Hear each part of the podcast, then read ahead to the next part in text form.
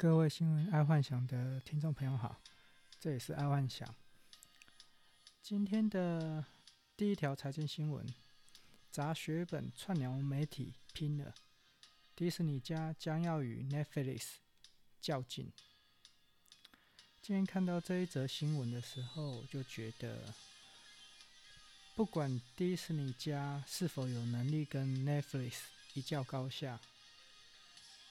这也是目前迪士尼唯一可以做的事情，因为全世界迪士尼的馆或船或游乐设施都是封闭或是一半封闭的状态下，然后授权金他们也拿的不多，也不是他们主要的收入来源，所以他应该把应该会把全部的心力。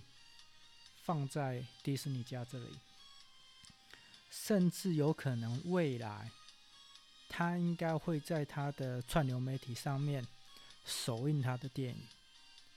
假设这个尝试成功的话，以后电影院应该会蛮凄惨的，除非电影院有更新的放映模式。这个看到一些电影的电影院股票就可以知道，可能会有这个隐忧。然后第二条财经新闻，iPhone 十二换机潮来了，应该这是今天所有各大报的主要标主主要的新闻。可是 iPhone 十二说真的，它除了光达五 G 之外，好像它的其他的诱因就不是很强烈，可是光五 G 这个诱因应该就可以让很多果粉想要去换它，所以接下来可能可以买一些苹果供应链的一些股票哦。但是除了大立光之外，为什么？因为毕竟华为它。之后不会再出一些高阶手机了。那华为也是大力光的主要客人之一，所以华大力光要想一下之后他要怎么做。再来是娱乐新闻，梁朝伟近照消瘦衰老如七十岁阿公。看到这个新闻之后，我就觉得。在婴儿潮世代，越来越多人有老化的问题。然后目前，哈佛的教授叫 David Sinclair，他致力于衰老防治，全世界应该就他算蛮权威的。不过他的产品目前都还没量产哦。香港首富李嘉诚都已经开始在卖了。不过他是他的前驱生，并不是那一样产品。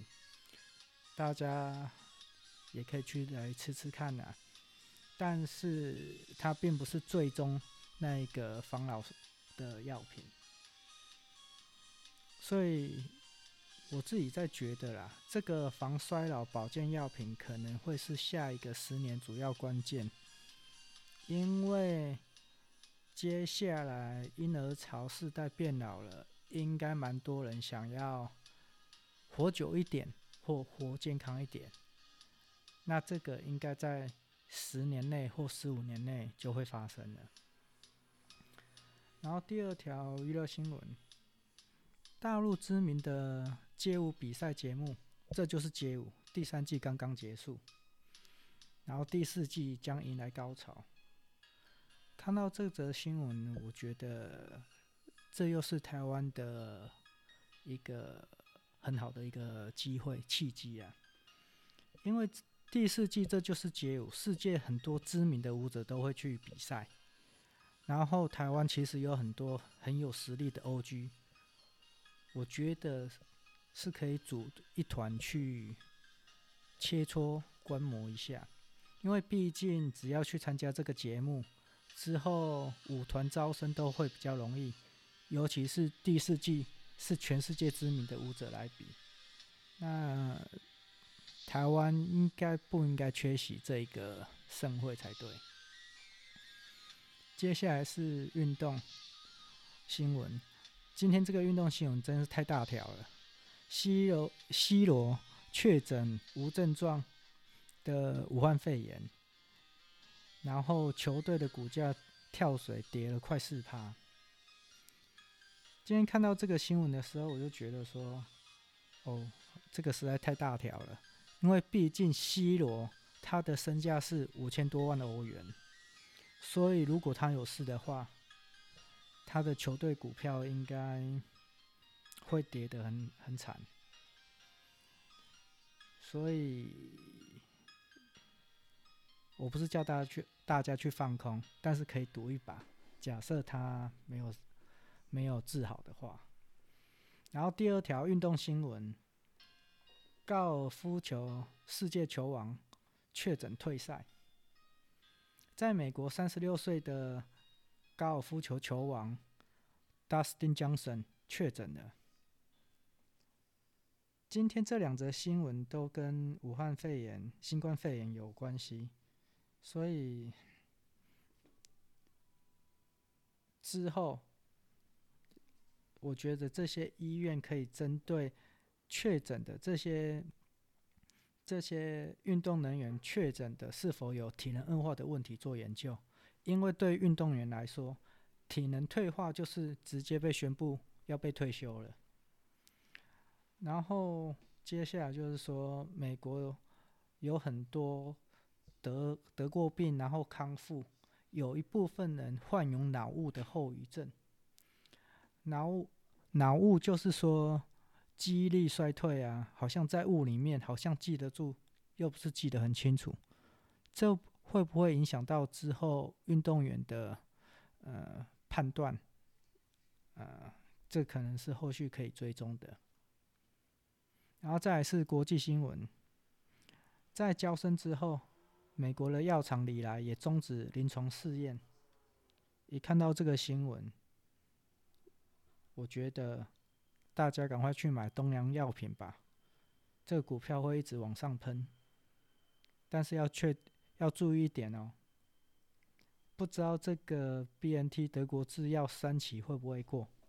假设它没过的话，股票可能也会跌得很惨。但是基本上能到三期，应该。不会有太大的问题，尤其德国人是还蛮谨慎的，相对美国来讲。然后第二条国际新闻：川普的十月惊喜。目前十月都已经过一半了，我都还没看出来有什么惊喜。除非啦，除非川普要来台湾访问。或者叫庞贝奥来吧，然后签一堆什么台美和平协定啊，还是什么和和平协议之类的，巴拉巴拉巴拉。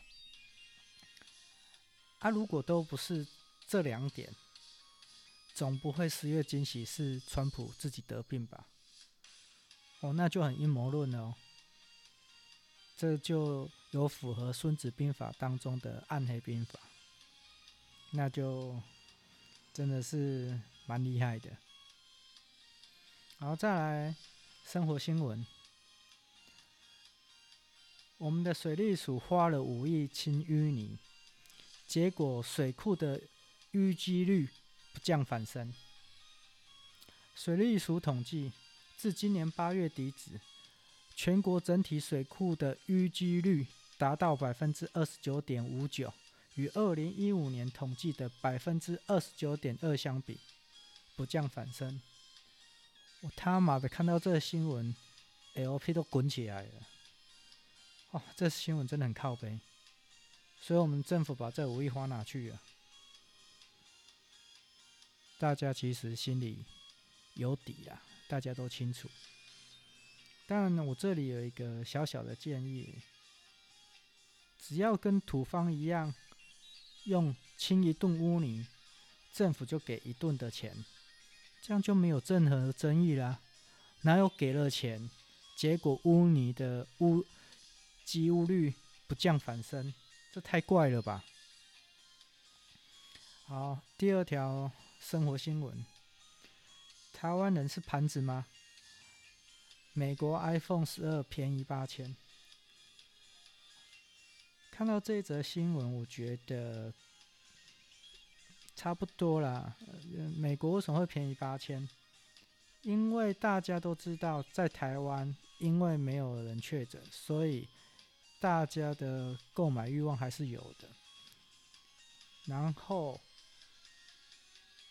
必大家对于 iPhone 的五 G 换机潮，这一个是有需求。然后。以 iPhone 五跟六，台湾全民封 iPhone 都会加价卖，这一次应该也是差不多啦。然后再来是健康新闻，口罩不用一片一片抢了，盒装钢印口罩十月十五买得到，全面征用提前解禁。我看到这则新闻，我觉得不是在说废话吗？台湾防得这么好，出去都没有人再戴口罩了，除了去公共场所。那台湾这些口罩日产能可以到两千万片，是要卖给谁？除非他们有外销能力啊，啊，不然我看接下来应该是削价竞争，因为蛮多从大陆那边过来的口罩也是在开始在到货了。所以目前想要买口罩的应该不用急，可以慢慢等。除非就好像人家预言家讲的，十二月会有第二波。可是会有第二波吗？目前我觉得还是在第一波，哎，它只不它只不过一直在延续下来，越来越严重。好，再接下来是科技新闻。五 G 版的 iPhone 亮相，降低使用稀土。看到这则新闻，我就想到说，稀土目前来说还是以中国最为齐全的。然后中美贸易开，在中美贸易战开打之后，苹果那边可能有一些忧患意识，所以他要求使用回收的稀土。这个还蛮聪明的。因为稀土真的很贵，而且大部分都握在中国手中，所以好像我记得，好像在两年前还是三年前，日本那边就开始在呃用一些回收的稀土在做一些电器用品。这一点我觉得可以去注意一下，做稀土回收商的厂商，看有没有股票上市。然后，第二则科技新闻：苹果要求台系供应链在三十趴的产能撤出中国。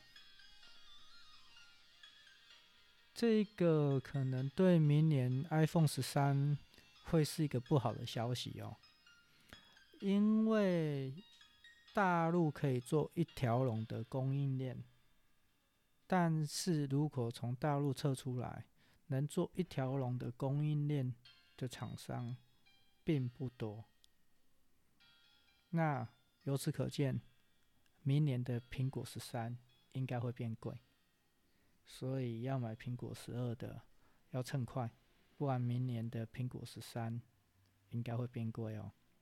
好，今天就到此为止，好，谢谢大家的收听，好，拜。